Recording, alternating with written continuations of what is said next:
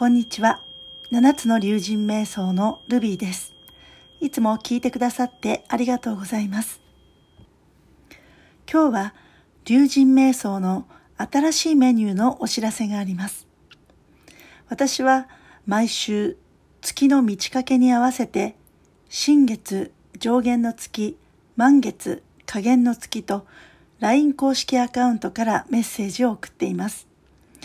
私自身、この月のフェーズに、竜神瞑想を行うことで、感性を開き、気づきが深くなるような実践トレーニングをしようと思いました。それが月の導きです。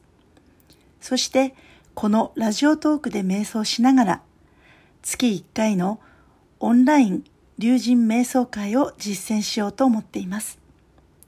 ズームで行いますが、顔出しが嫌な方は映像をオフで参加できますし、当日参加できない方は後日動画で視聴できるようにしたいと思っています。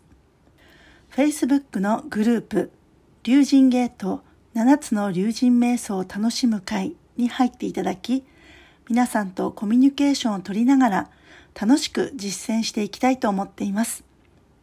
詳しくはブログに書いていますので、詳細欄から飛んでみてください。七つの竜神瞑想を行うことで、元気と運気を上昇させて、明るく楽しい毎日を送れますように、今日も一緒に竜神瞑想をしていきましょう。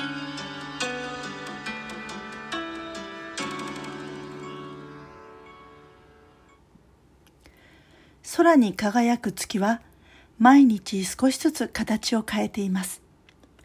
満月から少しずつ小さくなって、今日はちょうど下限の半月です。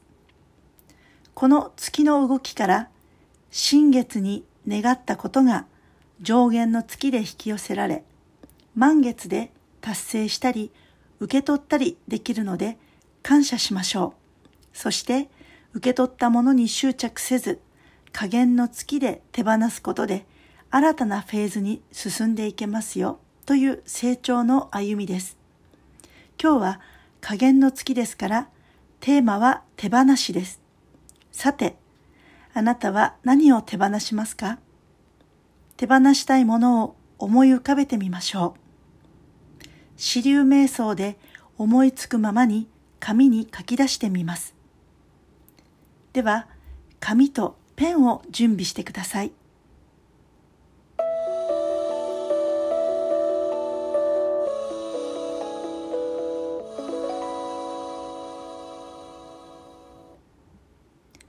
準備はいいですか？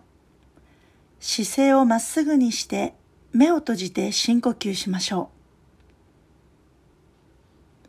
あなたが新しいことを始めて成長するためには今あるものから何かを手放さなければいけません。人のキャパシティは容量が決まっていますので、何もかも手にすることはできないのです。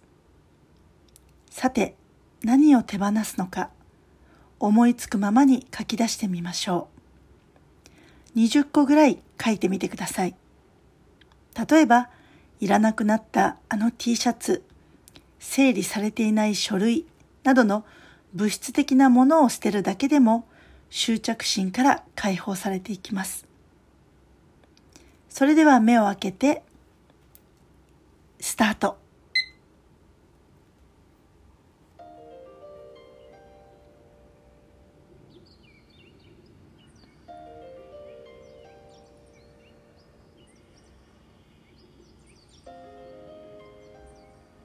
できるだけ直感で書いてみましょう。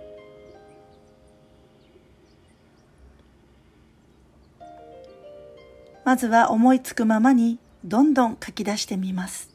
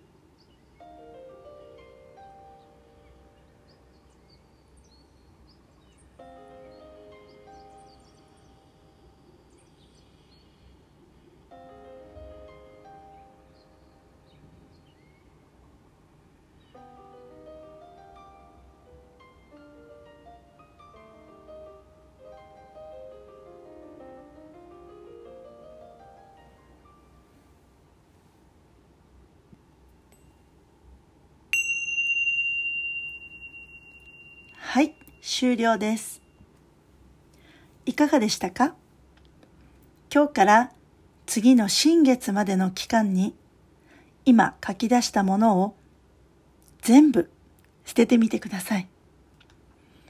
あなたの心のキャパシティに余裕が生まれると新しいアイデアや新しい出会い、活動など物質だけでない幸運が巡ってきます。こうして運力を身につけていきましょう。最後まで聞いてくださってありがとうございます。よかったらハートマークやフォローをお願いします。それでは今日も気持ちよくお過ごしください。